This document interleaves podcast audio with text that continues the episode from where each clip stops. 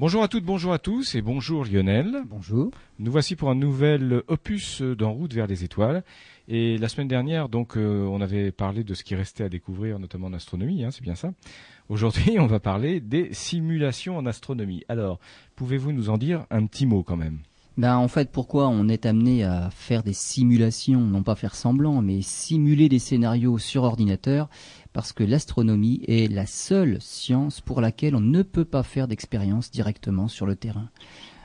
Dans toutes les autres on, toutes les autres sciences, on peut expérimenter. En astronomie, c'est impossible.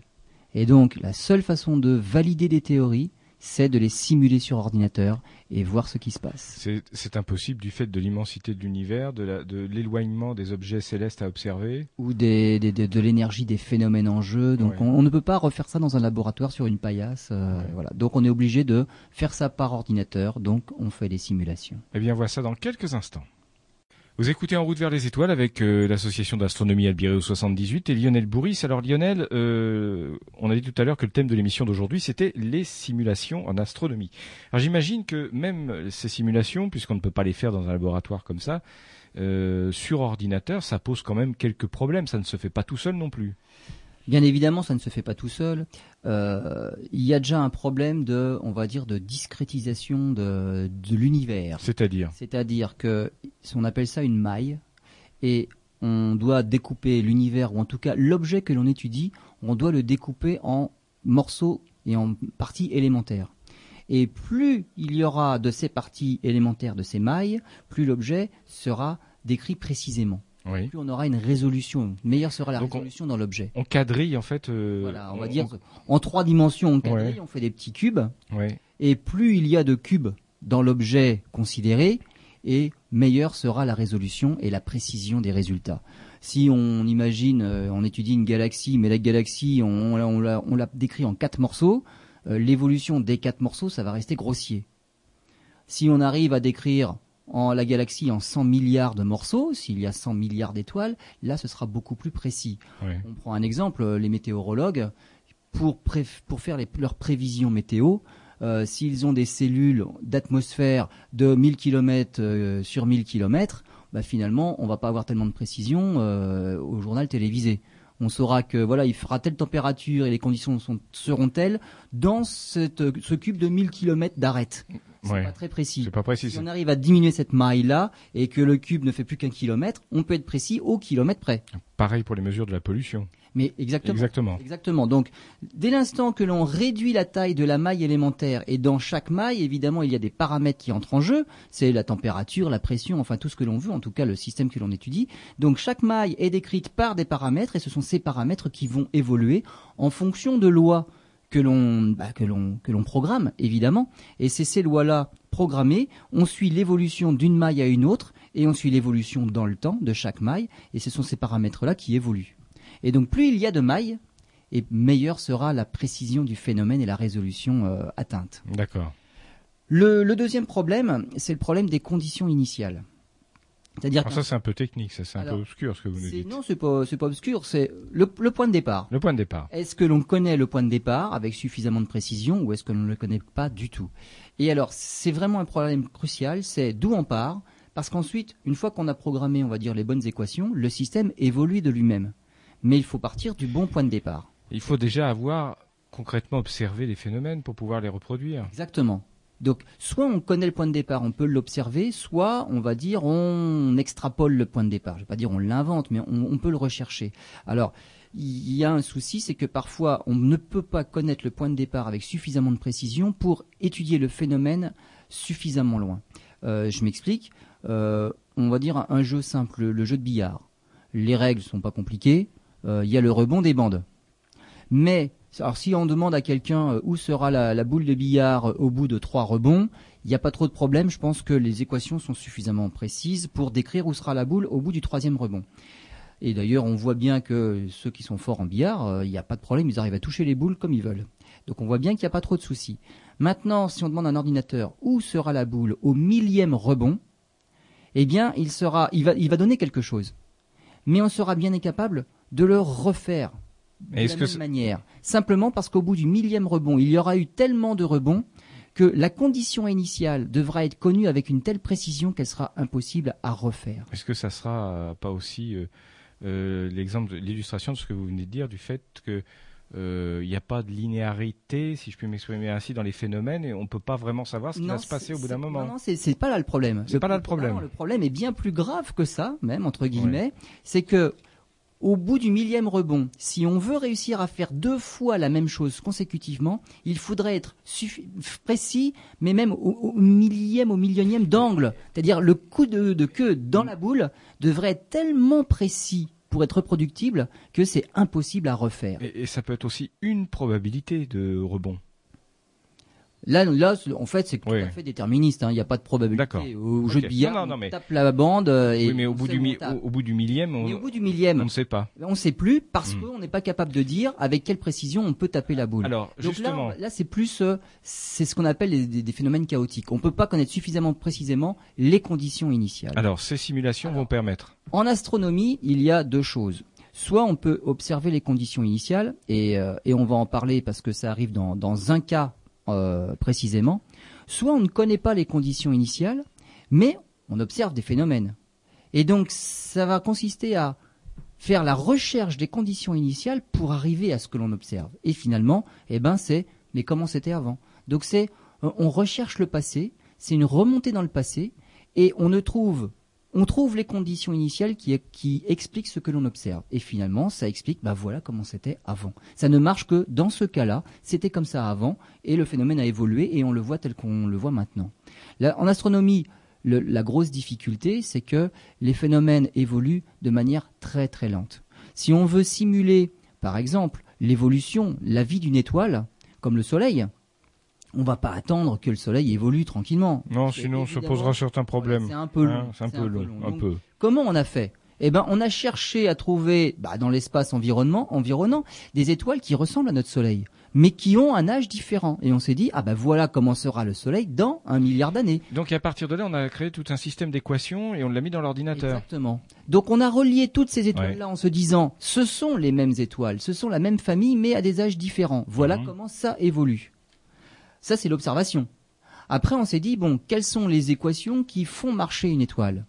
On a trouvé des équations, il n'y en a pas beaucoup, et on essaye. Et on se rend compte qu'effectivement, eh ben, le Soleil va évoluer de cette façon-là, à partir de certaines conditions initiales, qui sont sa masse, en fait. Pour une étoile, c'est pas compliqué. La condition initiale, c'est la masse de matière qui fait l'étoile. Et tout découle de cette masse initiale. Les conditions sont les mêmes pour toutes les étoiles, mais tout change en fonction de la masse initiale. Ce sera, après, ça évoluera. C'est la température qui va évoluer, c'est la, la taille de l'étoile. Enfin, toutes ces, tous ces paramètres-là dépendent d'une seule chose, la masse de l'étoile au départ. Et après, c'est parti. On arrive à expliquer toutes les phases des étoiles. Mais on voit bien qu'en astronomie, ben, eh ben, on n'a jamais un phénomène que l'on peut observer en entier, du début à la fin. C'est beaucoup trop lent dans le temps. Et surtout, on ne peut pas se rendre sur place et aller voir précisément quelque chose qui se passe en direct. Donc on n'a jamais rien qui se passe en direct. En plus, avec la vitesse de la lumière finie, on voit tout ce qui se passait avant. Et puis, on peut, bah, on ne peut qu'extrapoler.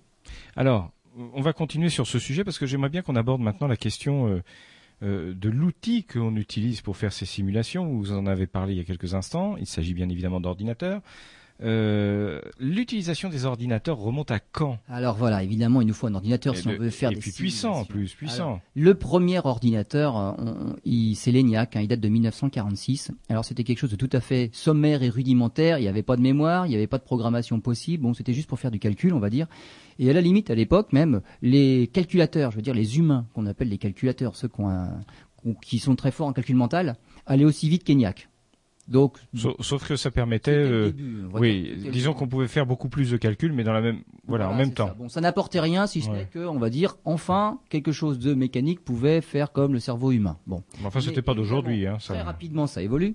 Et deux ans après, 1948, à Manchester, il y a un autre ordinateur qui s'appelle Baby. Alors lui, il avait de la mémoire et on pouvait le programmer pour une fois, il était programmable et il avait en gros, alors ça remplissait toute une salle énorme, ça, se comptait en mètres cubes, et il avait en gros la puissance d'un téléphone mobile de base de maintenant. Alors là, on va dire après tout ça, parce que là c'était des ordinateurs au silicium, c'était à lampe, des à lampe. Le silicium est apparu. Et là, en, 85, par exemple, c'est le Cray 2. C'était le super calculateur de l'époque, le Cray 2.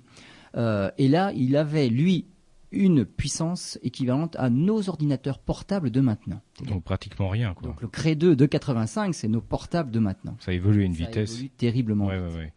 Euh, ensuite, il y a eu, euh, donc là, c'était euh, 98, le Blue Jean. Alors Blue Jean, Rien à voir avec le pantalon, bien évidemment. C'est plutôt comme le gène. Mhm. Euh, c'est américain. Et alors là, la mémoire, 32 téraoctets de mémoire. Et surtout 130 000 processeurs en parallèle. 130 000 ordinateurs pour résumer, voilà. Exactement, voilà. Qui travaillent en parallèle. En Donc, parallèle. ça fait une puissance de calcul phénoménale pour pouvoir euh, bah, faire des, des simulations. Euh, actuellement, le, le- le plus, le plus puissant ordinateur, il s'appelle Roadrunner. C'est américain aussi. Et là, on a, parlé, on a passé la barre du pétaflop. Alors, le pétaflop. C'est- voilà, pas, pas, un une gros expo- non, puis c'est Non, pas une expression humoristique non plus. Non plus. non plus. Pétaflop. Alors en fait, péta, c'est un multiple. Alors flop, c'est euh, opération en virgule flottante par seconde. D'accord. ça. Donc c'est vraiment c'est du calcul. Euh, méga, ça veut dire million. Giga, c'est milliard. Tera, c'est 1000 milliards. On commence à avoir des, des mémoires téraoctets. Hein, c'est Hmm. 1000 milliards. Donc ça fait 1000 gigas déjà. hein. Mhm. Et ben le péta, c'est 1000 téra. C'est-à-dire C'est- un million de gigas. C'est simplement le même principe que le système décimal. Voilà, mais, mais c'est le système décimal. c'est le système décimal.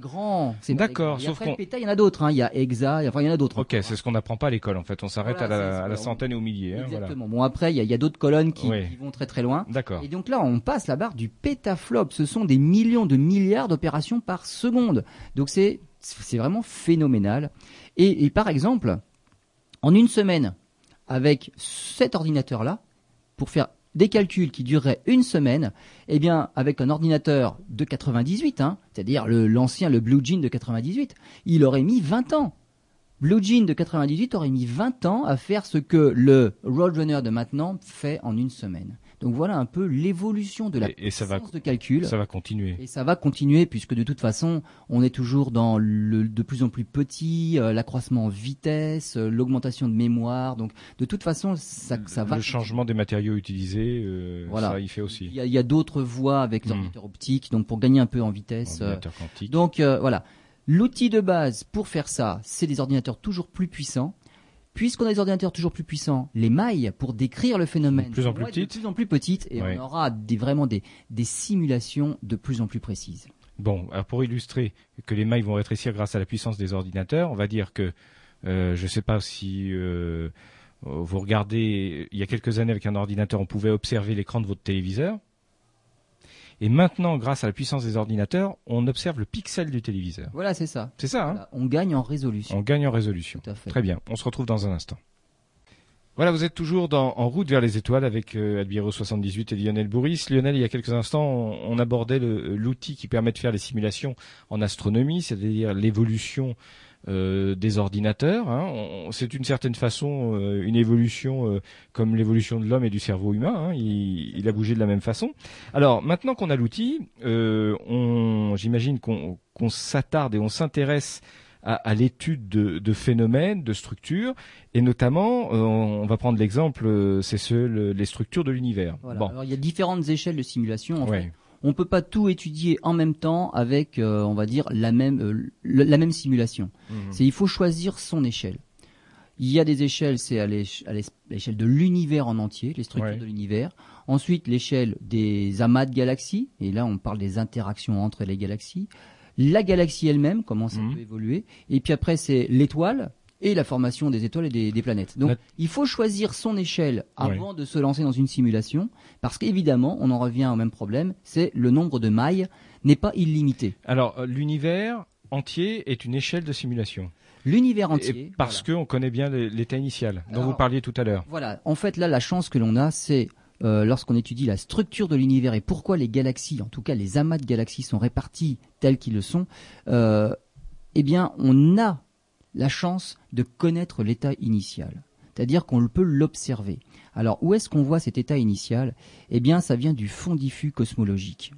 Alors c'est un terme un peu barbare. C'est quelque chose qu'on a découvert, hein, dont on a découvert l'existence en 1964. Alors tout à fait fortuitement. Ce sont deux ingénieurs euh, des laboratoires Bell aux États-Unis qui installaient une antenne et qui ont découvert un son parasite qui pensait venir de l'antenne. Donc ils ont essayé de la démonter, de la nettoyer, ils ont fait plein de choses. Finalement, ils ne sont jamais débarrassés de ce fond parasite et ils se sont rendus compte que ça venait, mais de partout. Ça venait du, de l'espace. Et c'est ce qu'on appelle le fond diffus cosmologique. Alors c'est quoi ça? C'est après le Big Bang, il faisait très chaud pendant le Big Bang. Euh, les électrons circulaient librement, les atomes n'étaient pas encore formés. Et lorsque les électrons circulent librement, ils chopent, ils piègent tous les photons qui circulent. Parce qu'un électron, bah, il prend de l'énergie. Quand il absorbe un photon, il prend son énergie et hop, il a une autre énergie.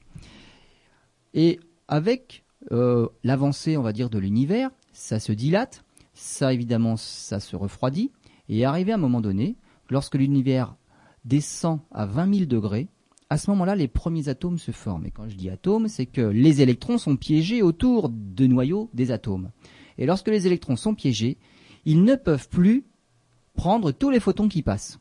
Ils ne piègent que certains d'entre eux, et la plupart maintenant peuvent circuler librement.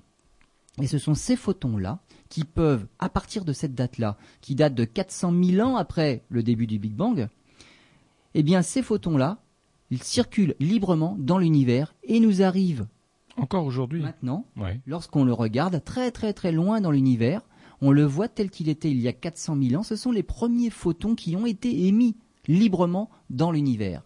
C'est ça qu'on appelle le fond diffus cosmologique. Il y a plus de 400 000 ans. C'est 400 000 ans après la naissance de l'univers. D'accord, d'accord. Oui, quand je il y a 13 000 Donc c'est une machine, euh, c'est une façon de remonter le temps. Voilà, quand on observe, alors c'est vraiment, c'est la, la, barrière qu'on ne pourra pas dépasser en observation, puisqu'avant les photons ne pouvaient pas circuler librement, donc ils peuvent pas venir jusqu'à nos instruments. Donc là, il y a une limite infranchissable par l'observation. Un mur. Il y a un mur. Voilà, c'est le fond. Voilà, hmm. c'est pour ça qu'on appelle le fond. Alors le fond diffus parce que ça vient de partout dans, l'univers et cosmologique parce que c'est vraiment le cosmos et ça a à voir avec la structure de l'univers. Donc Arnaud et Penzias, qui, qui, étaient les deux ingénieurs qui ont fortuitement, on va dire, découvert ce fond diffus, enfin l'existence de ce fond diffus cosmologique, évidemment, eux ne l'ont pas observé en détail. C'est quelque chose qui a été fait par la suite par le satellite WMAP en 2001. Et on s'est rendu compte que finalement, c'était pas quelque chose de lisse, qu'il y avait des petits grumeaux de matière. C'est-à-dire que la lumière qui nous parvenait du fond de l'univers n'était pas, uniformément répartie sur le fond de l'univers. Il y avait des endroits où il y avait un peu plus de, matière, de densité, de lumière que d'autres. C'est pas pas une soupe euh, homogène. C'est pas du tout. C'était pas homogène. Voilà. C'était il y a des inhomogénéités. Voilà. Et alors ce qu'on a pensé tout de suite, c'est que ce sont de ces inhomogénéités là que sont nés les amas de galaxies. C'est-à-dire que si ça avait été tout à fait uniforme, il n'y avait aucune raison qu'il se passe qu'il y ait des grumeaux en fait dans l'univers, les grumeaux qui forment les galaxies. Donc on a observé le hasard. il y a des inhomogénéités et ça, ça nous a vraiment, euh, ça nous a ravis parce que il en fallait pour démarrer quelque chose. Mmh. Puisque c'est inhomogène, ça va évoluer et il va y avoir des galaxies en fin de compte. On a lancé, alors là on manque un peu de résolution, on va dire, avec le satellite WMAP, WMAP mais on a lancé euh, ben, en 2009 le satellite Planck, qui lui va étudier le fond diffus cosmologie avec une bien meilleure résolution qu'on ne l'avait fait avec WMAP en 2001. Donc on aura encore de meilleures conditions. Mais arrivé un moment, oui. Et on va dire, on connaît ces conditions initiales, on sait de quoi l'univers est parti, et en tout cas, il à 400 000 ans, à son âge de 400 000 ans, il en était là. Alors, il y a un instant, vous parliez de, ce mur, le mur de Planck, hein, c'est bien ça? Tout à fait. Voilà, donc qu'on ne peut observer, qu'on ne pourra jamais observer. Qu'on ne peut jamais dépasser. Qu'on ne peut jamais dépasser. On le voit. On le, voit. Fond diffus cosmologique, on Mais le voit. est-ce qu'on peut justement, à partir de l'outil ordinateur, oui. aller au-delà, aller au-delà et faire une simulation? Bien sûr, voilà. ça va être extraordinaire. Il n'y a que ça. Mais ça, on le fait. Ça, on le fait. On arrive à remonter. C'est-à-dire que là, je, vous ai dit, on voit quelque chose oui. au moment où l'univers n'a que 20, ne fait que 20 000 degrés. Oui, mais je... si on remonte les équations à l'envers, on peut remonter à 30 000 degrés. Et là, déjà, on, voit des choses qu'on ne peut plus voir. Mais je, ma question veut aller plus loin, en fait. C'est que avec ce procès, cette procédure, avec les ordinateurs, est-ce qu'on pourra éventuellement arriver au moment de la création de l'univers? On arrive, on y approche. On y approche, et même à savoir ce qui s'est passé avant. Non, mais je veux dire, on s'y approche, mais on est bloqué. On est bloqué à un moment où il fait tellement chaud, l'univers est tellement petit, et on est tellement près du début que les équations ne veulent plus rien dire. Et là, c'est au-delà de la physique qui existe. Alors c'est le temps de Planck, on ne peut pas remonter au-delà du temps de Planck et c'est 10 puissance moins 30 Ça veut dire que même au niveau de la conception mathématique des équations, ça bloque du fait des lois de la physique. Tout part, à l'infini. C'est-à-dire que quand on tend vers une limite, Oui. eh bien, il y a des données qui deviennent gigantesques. On parle de l'infini. Mais quand une donnée commence à devenir infinie, on peut plus rien faire avec, quoi. Donc, euh, Mm. donc il y a un moment, on peut toujours aller à la limite. On s'approche, on s'approche, et il y a un moment où, de toute façon, là, c'est notre physique à nous qui a ses propres limites. Donc Mm. on ne pourra pas, euh, pourra pas aller au-delà. Mais en tout cas, là, c'est vrai que, bon, comme vous disiez, là, c'est 400 000 ans, ça c'est ce qu'on observe. Oui. En faisant remonter la machine en arrière, Mm. on fait remonter la température, on fait tout remarcher à l'envers, et on peut se rapprocher du Big Bang initial, et là, on voit à peu près ce qui s'était passé au départ. D'accord. Alors, revenons donc à notre univers quand même qui, qui va, qui va évoluer. Donc, 400 000 ans, on voit les conditions initiales. On fait tourner, on va dire, les équations dans les ordinateurs pour voir comment évolue ce petit univers, à la fois dans l'espace, puisqu'il se dilate, et dans le temps, pour le faire évoluer jusqu'à nos jours. Et là, on se rend compte qu'effectivement, ces petites inhomogénéités-là se condensent en régions denses de matière qui vont former les amas de galaxies. D'accord. Et on se rend compte que les amas de galaxies ne se répartissent pas tout à fait n'importe comment dans l'univers, mais on a une structure qu'on appelle une structure en toile d'araignée. C'est tout à fait comme une éponge. Il y a des zones où il y a des vides de matière, il n'y a pas du tout de galaxies ni d'amas de galaxies, il n'y a rien, donc des grosses bulles. Et à la frontière entre ces bulles, il y a des filaments. Et les amas de galaxies se répartissent le long de ces filaments-là. Donc le phénomène de la gravité de la gravité n'a rien à, ne joue pas là-dedans. Bah, Il n'y a que ça Si, en fait. hein. Il y a que ça. Bah, voilà, c'est en fait l'équation qui fait tourner, euh, Mhm. on va dire, l'évolution de l'univers, c'est la et gravité. ça produit ça et ça produit le phénomène. ça produit ça. Ouais. Alors, qu'est-ce qu'on a comme paramètre tout à fait, on va dire, incontournable Eh ben, les conditions initiales que l'on observe. Là, on Mhm. est parti de ce que l'on voit avec le satellite WMAP. Et la deuxième donnée que l'on a intégrée, on va dire, bah, directement, c'est euh, l'expansion de l'univers. Et là, à nouveau, euh, c'est une courbe qui n'est pas une droite. On va dire l'expansion, c'est pas une expansion linéaire. C'est quelque chose qui a eu un ralentissement et qui est en train d'accélérer. Alors ça, on le mesure par des par d'autres moyens, en mesurant notamment euh, l'éloignement et distance de certaines supernovae. euh. donc on, on connaît la courbe d'expansion de l'univers. On ne sait pas pourquoi. J'allais vous poser la question. Ce n'est pas d'expliquer pourquoi la courbe est telle qu'elle est. C'est, on sait qu'elle est comme ça, et on utilise cette courbe-là pour faire évoluer le système. Et en utilisant cette courbe de dilatation de l'espace et les conditions initiales que l'on observe, eh ben on arrive aujourd'hui à avoir un univers simulé dans l'ordinateur qui ressemble tout à fait à la répartition des amas de galaxies que l'on observe. Parce qu'on a des, on a des télescopes qui sont chargés, et ils ne font que ça toutes les nuits, de photographier les galaxies et de refaire un univers en trois dimensions. C'est-à-dire qu'à partir des galaxies, on mesure leur distance.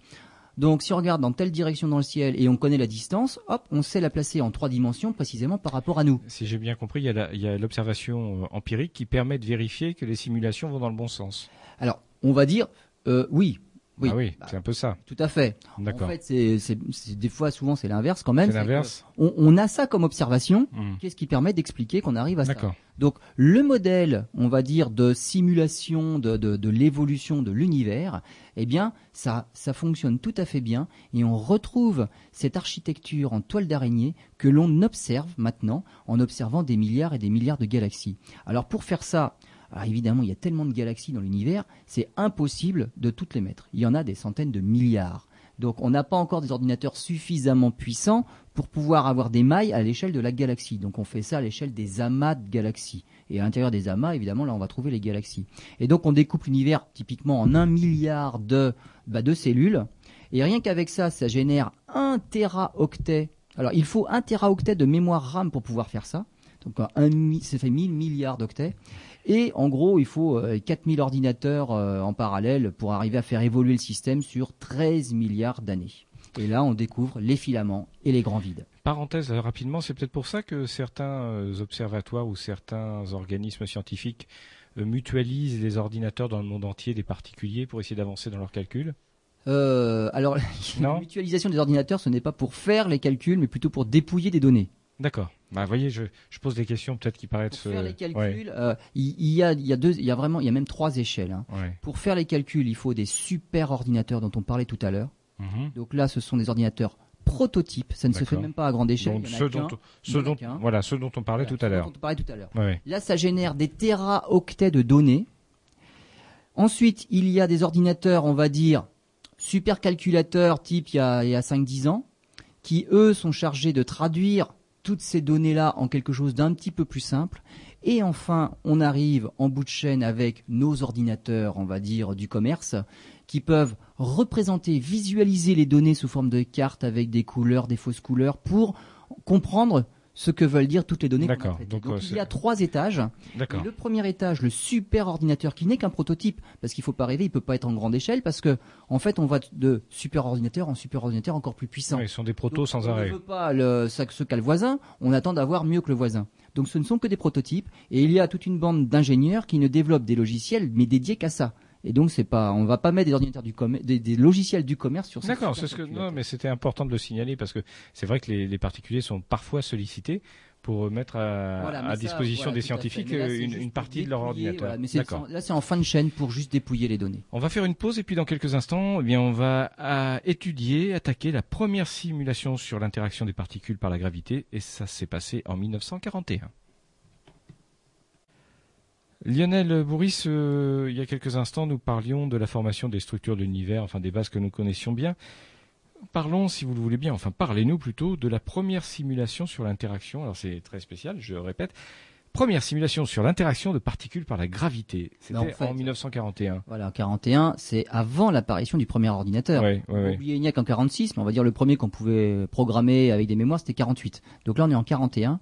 Et donc les, bah, les, les, savants, les astronomes s'étaient dit mais est-ce que on peut faire évoluer un système rien qu'avec des équations? Et l'équation qui marche le mieux, c'est la force qui, on va dire, qui gère tout l'univers, c'est la force de gravitation. Il y a quatre forces dans l'univers, mais la seule qui agit à grande distance et donc qui, qui fait marcher l'univers, c'est la force de gravitation. À toute dimension bah, la grande, grande, la grande, hein, plus petite dimension, il y en a d'autres qui sont plus fortes. mais on va dire à, l'échelle, de, l'univers, c'est la gravité qui marche. Et en 1941, effectivement, on a essayé de voir comment pourrait évoluer un paquet de 74 particules. Alors, ces particules-là, vous pouvez imaginer, c'est peut-être 74 étoiles et on regarde ce qui se passe, ou 74 galaxies et on regarde comment elles évoluent, enfin peu importe, il y a 74 particules qui vont évoluer simplement avec la force de gravité. Mais en 41, il n'y avait pas d'ordinateur et il a fallu des centaines d'ingénieurs, forts en calcul, pour simplement faire évoluer ces descriptions et ils l'ont fait à la main. Et ils ont observé des, des effets relativement fidèles. Finalement, maintenant, on pourrait faire cette simulation-là, 74 particules avec un ordinateur portable, ça se fait tout à fait bien, et on observerait les mêmes phénomènes. On mettrait beaucoup moins de temps et ce serait beaucoup plus facile. Et donc c'est euh, Eric Holmberg qui avait, qui avait commencé à, faire ces choses-là, donc tous les calculs à la main. En 70, donc là on avait les ordinateurs, et là, on a fait un calcul avec 300 particules. Et en 76, on est allé avec 700 particules. Et déjà, avec ces 700 particules, qui pourraient représenter, on va dire, nos amas de galaxies, et eh bien déjà dans cette simulation de 76, on voit déjà les prémices de la structure filamentaire de la, toile, d'araignée dont on parlait. Là maintenant, on a des gros ordinateurs, on passe le milliard de mailles, et bien simplement avec 70 particules, donc on va dire 70 mailles, quand on fait évoluer ça, on se rend compte qu'elle ne se range pas n'importe comment. C'est pas homogène, c'est pas n'importe où, non, ça se met le long de, de filaments. Il y, a bien une loi. Ben, c'est la loi de la gravité qui fait tourner ça. Et quand on fait évoluer le système, ça progresse comme ça. Donc ce n'est pas un hasard, c'est normal. Alors avec cette simulation, ça nous a permis de justement, vous nous en parliez, première simulation en 1941, suivante euh, dans les années 70, on a pu euh, comprendre mieux les prémices de la création de, de tout ce que nous connaissons aujourd'hui. Voilà. Sauf que, semble-t-il, en tout cas, c'est vous qui allez nous le dire. Euh, ce genre de simulation ne permet pas de répondre à toutes les questions. Ben voilà. Donc, les conditions initiales, on est parti de ce que l'on observait mais on n'explique pas pourquoi c'est comme ça. Et de même, on s'est servi d'une courbe, c'est l'expansion de l'univers. Et là, c'est pareil, on ne l'explique pas pourquoi. Et là, c'est même encore pire, c'est que puisque l'univers est en train d'accélérer son expansion, on se dit là, il y a une énergie sombre qui fait accélérer les choses. une fameuse énergie qu'on n'a jamais vue. Donc on ne sait même pas ce, que, ça peut être. On n'a même pas aucune idée de la nature de la chose, mais on sait qu'il y a quelque chose qui fait accélérer l'expansion de l'univers. Donc tout ce que l'on fait, c'est on observe le phénomène, on se sert du phénomène pour nos simulations aussi, on fait accélérer les choses, et puis on se rend compte que bah oui, ça marche. Ça marche comme ça. Mais là, on ne répond pas à cette question-là. C'est pourquoi euh, l'accélération, enfin, l'expansion accélère et pourquoi les conditions initiales sont telles qu'elles sont. Donc là, eh ben, il y en a d'autres qui planchent sur cette question-là. Comme je vous disais tout à l'heure, on ne peut pas simuler tout d'un coup. Hmm. Alors ensuite, quand on descend d'un cran dans l'échelle, on va dire des simulations, on passe à la formation des galaxies. Et alors, là, c'est pareil. Une idée euh, qui vient tout de suite, c'est que les galaxies, souvent, la plupart des galaxies sont des galaxies spirales. Et les galaxies spirales, ça prend la forme d'un disque.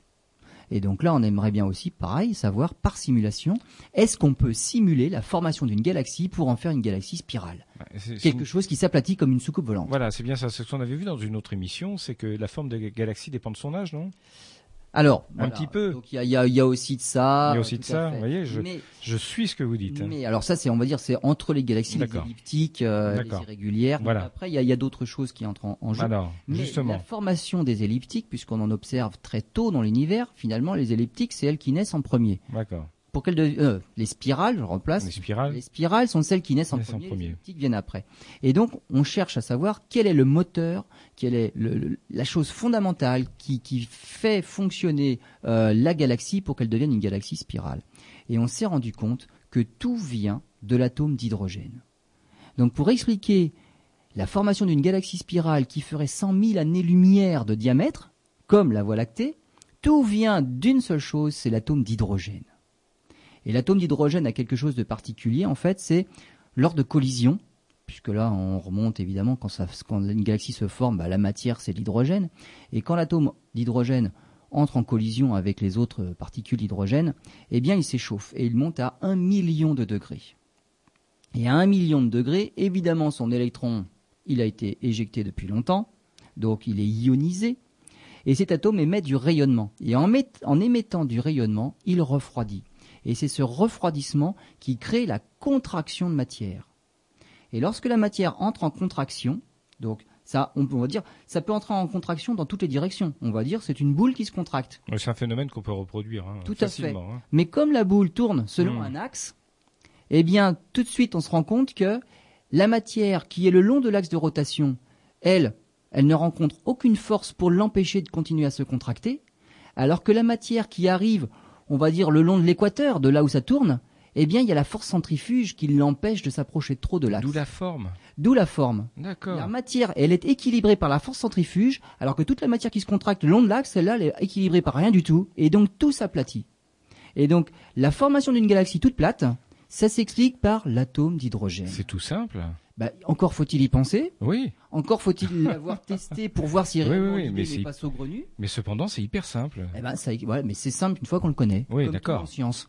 Quand on nous l'a expliqué, ben oui, c'est facile. C'est facile. Mais alors, faut déjà avoir eu l'idée, faut l'avoir testé et pour vérifier que ça marche. Oui. Voilà. Si ça avait été une autre explication, c'est, vous m'auriez dit, ben, c'est plus simple, mais pour une autre. Oui, c'est sûr, bien sûr, bien sûr. C'est l'hydrogène. Et finalement, ça s'explique simplement comme ça. Alors quand on a dit tout ça, bah oui, on a regardé. On n'a pas tout dit. Les, simulations montrent bien l'aplatissement et on arrive on arrive à voir une galaxie spirale. On est encore bien loin de voir, par exemple, notre voisine, la galaxie d'Andromède, M31, hein, qu'on voit en automne, en hiver. C'est une magnifique galaxie. Donc pourquoi? Parce qu'on manque de mailles. On est encore à 1 milliard de mailles, 10 milliards de mailles. Alors on est un petit peu plus maintenant, c'est vrai que j'exagère. Dans notre galaxie, il y a entre 200 et 400 milliards d'étoiles. Donc il faudrait en fait une galaxie avec autant de particules pour réellement avoir la précision voulue. Donc on n'observe pas tous les bras ni rien, mais en tout cas, notre simulation de formation d'une galaxie plate, ça marche tout à fait. Ça s'aplatit bien comme il faut. C'est exactement le même principe aussi pour, on va dire, la formation d'un anneau. Donc il y a cet aplatissement naturel qui se fait parce qu'il y a un équilibre avec la force centrifuge juste au niveau de l'équateur. Et c'est pour ça que tout s'aplatit dans l'univers. Ça c'est, on va dire, une, loi euh, générale. Alors, je suis en train de vous parler là de, de l'évolution de la matière et tout ça. Finalement, l'univers, qu'est-ce qu'on explique? Dans l'univers, il y a 23% de matière noire, c'est quelque chose qu'on ne connaît absolument pas. C'est parce que c'est, c'est un peu comme l'éther sous l'Antiquité. Exactement. Il y a 73% d'énergie sombre, quoique l'éther, euh, il a duré euh, l'Antiquité, mais en début 1900, c'était encore l'éther. Hein. oui, je sais c'est l'expérience Michelson-Morley, début du XXe siècle, qui a définitivement détruit l'éther. Donc ça, a duré. 73% euh, d'énergie sombre. Qu'on ne sait pas décrire. Il reste 4% de matière conventionnelle. Mmh. Et toutes les simulations dont on parle depuis tout à l'heure, c'est pour expliquer ces 4% de matière que l'on observe effectivement Alors ça veut dire qu'il y a plein de phénomènes dans l'univers qu'on ne voit pas. et qu'on risque pas d'expliquer puisqu'on ne les voit même pas. Et donc là, on est en train de parler, on explique par nos simulations et nos super ordinateurs 4% de ce qu'il y a dans l'univers. C'est-à-dire que grosso modo, émergée de l'iceberg. c'est comme si on observait au microscope, euh, je sais pas, je veux dire peut-être une bêtise, mais je suis le candidat, euh, une coccinelle, et qu'on arrive à expliquer Euh, un, le système de la forêt tropicale. À partir de la coccinelle. voilà, Ouais, c'est ça. Exactement. c'est ça. hein. Oui, oui. À partir de la tâche de la coccinelle, on va essayer de- d'expliquer un peu l'écosystème de la forêt tropicale. on en est là. C'est à peu près ça. Donc, à partir de la toute petite partie émergée de l'iceberg, Hmm. on va essayer de, bah non, rien du tout. On Rien explique que tout. la partie émergée, parce qu'on sait pas ce qu'il y a en dessous. Non. Et voilà. Et On ce connaît en que la coccinelle, C'est oui. 96%. Donc, bon, il y a, du, travail à faire. Alors, une des dernières simulations dans, toutes ces, galaxies-là, il y a un supercalculateur euh, qui s'appelle Mare Nostrum, alors à Barcelone. hein. Donc, depuis il y a eu le Roadrunner américain, mais avec Mare Nostrum, euh, c'est un ordinateur de 10 000 processeurs euh, qu'on a installé dans une salle climatisée dans une église à Barcelone. Et là, on a réussi à faire une simulation avec 140 milliards de mailles. Donc c'est un truc gigantesque. Euh, ça a tourné pendant 4 mois. Euh, il aurait fallu 1000 PC, hein, 1000 ans à un PC pour pouvoir le faire. 1000 ans à un PC. Là, ça a tourné 4 mois avec ce super ordinateur Mare Nostrum. Et donc là, on a encore, c'était à nouveau pour vérifier l'évolution, la structure filamentaire et tout ça. Donc là, on a eu, c'était la simulation la plus précise jamais, euh, jamais réalisée, avec un des plus gros ordinateurs disponibles à l'époque. Donc là, on a, voilà, on a expliqué la formation des galaxies, et donc les simulations peuvent expliquer ce phénomène-là. On fait une pause et on se retrouve tout de suite. Alors, vous écoutez eh bien En route vers les étoiles, c'est la dernière partie de cette émission. Bah, si on s'écoutait nous-mêmes, je vous assure qu'on passerait pratiquement toute euh, l'après-midi à, vous parler de, de ce qui est fort passionnant. La science est passionnant, encore une fois. Alors, parlons de cette simulation de collision de galaxies. Alors là, on a expliqué comment une galaxie se formait. Ce qu'on observe beaucoup dans, l'univers, ce sont des galaxies tout à fait bizarroïdes, avec des gerbes d'étoiles, des antennes. Il y a d'ailleurs un couple de galaxies qu'on appelle la galaxie des antennes. Euh, donc on observe une grande majorité de galaxies dans l'univers que l'on prend en photo sont des galaxies en interaction. C'est-à-dire des galaxies qui, sont entrées en collision ou qui vont le faire, euh, qui se sont interpénétrées ou qui sont passées proches l'une de l'autre. Et dans, le phénomène, eh bien, il y a des gerbes d'étoiles qui ont été éjectées de l'une, ça fait des ponts d'étoiles entre l'une et la deuxième. Donc, on a beaucoup de galaxies en interaction. Et nos simulations, évidemment, nous ont aidés à expliquer ces phénomènes. Et les simulations, alors, marchent tout à fait bien. On peut, à partir de conditions initiales, mais alors là, ce ne sont pas des conditions initiales que l'on observe. Là, on part de, rien du tout. En fait, on cherche quelles sont les conditions, la position des galaxies, est-ce qu'elles s'interpénètrent, on va dire, face à face ou une par la tranche, euh, sur le bord, enfin, donc il y a plein de paramètres à, à, à, à- à jou- à jouer en fait, hein, il faut, faut vraiment les régler pour régler la, régler la collision entre les galaxies. Et en fonction de la collision, la vitesse des galaxies, eh ben on peut créer tout un tas de phénomènes et finalement toutes les conditions expliquent tout ce que l'on observe.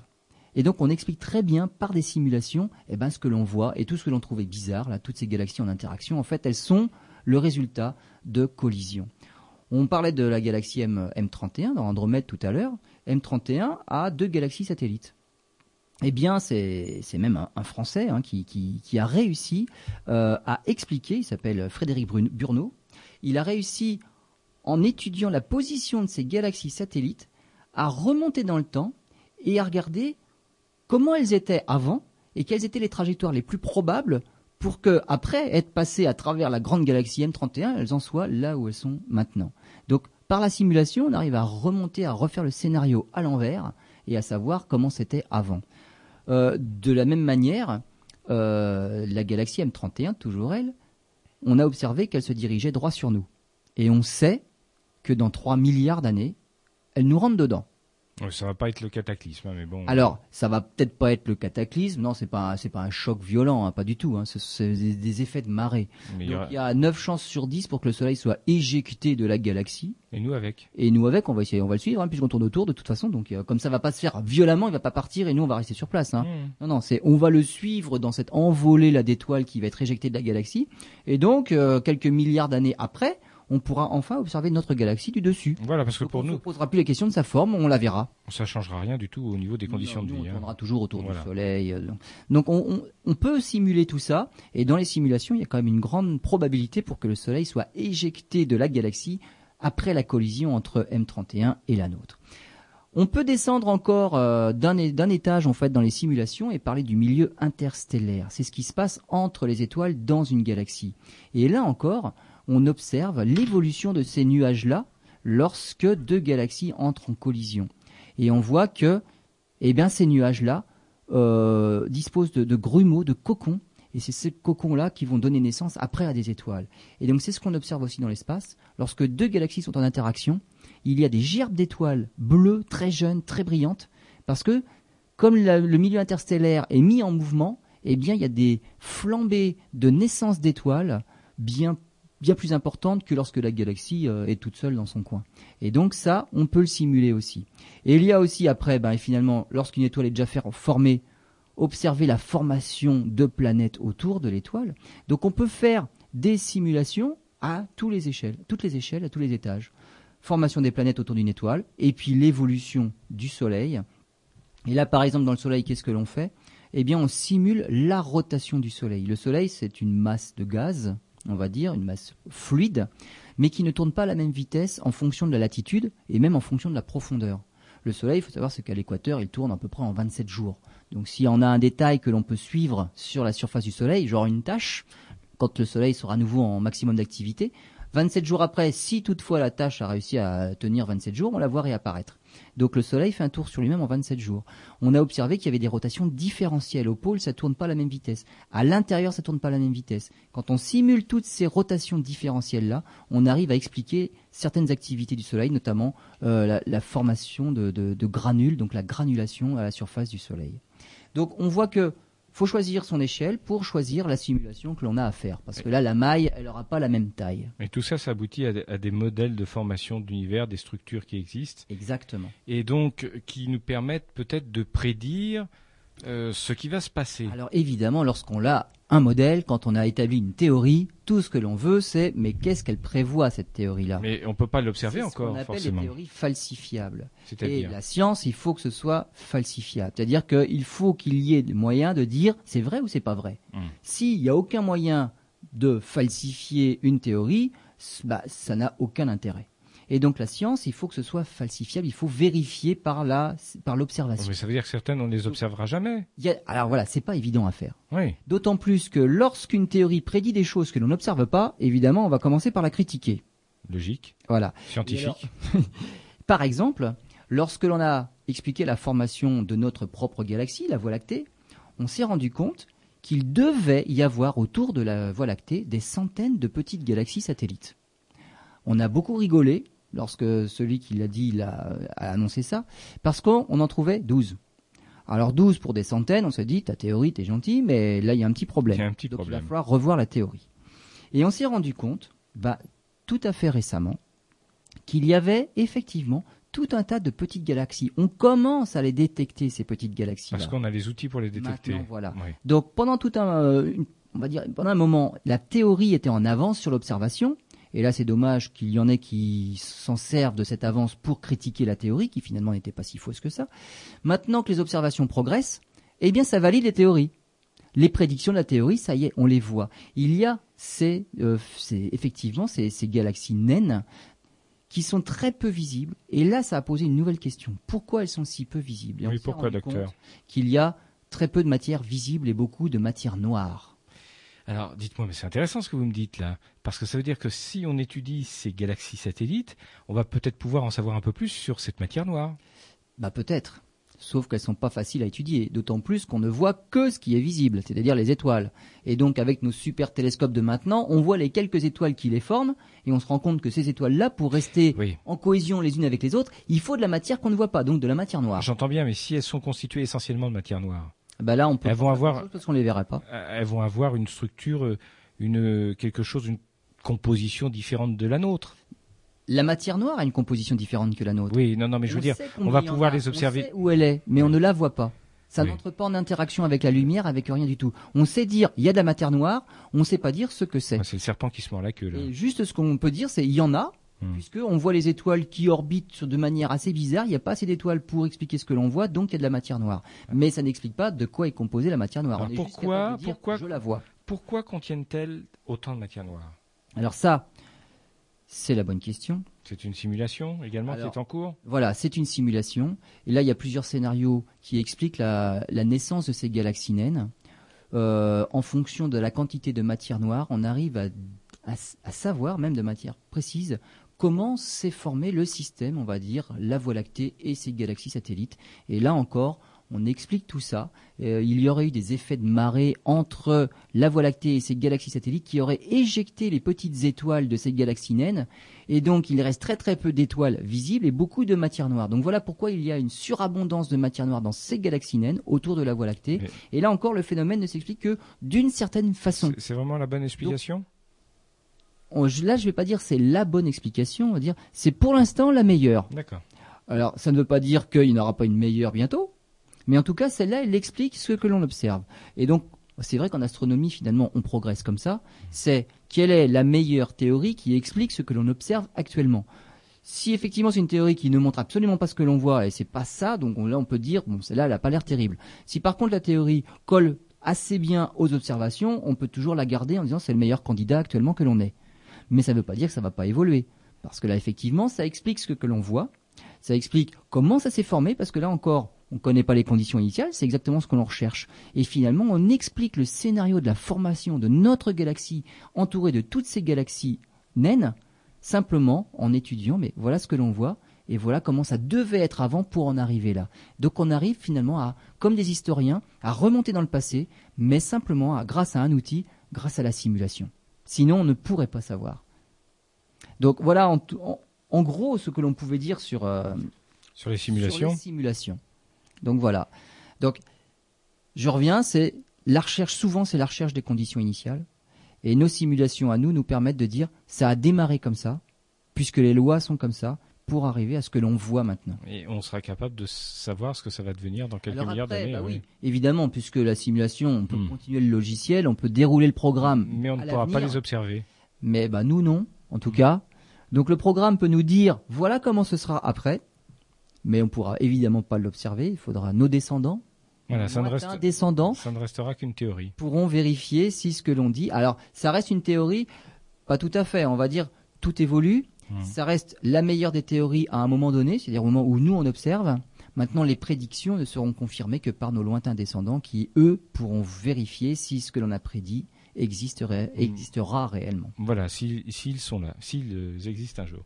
Merci Lionel pour cette passionnante émission consacrée à la simulation. Euh, très franchement, au tout début, quand on a commencé à aborder le sujet, je me suis dit, aborder la simulation sur ordinateur, euh, ça risque d'être un petit peu rébarbatif. Eh ben, pas du tout. C'est le moteur de l'astronomie. Eh bien, très bien, voilà.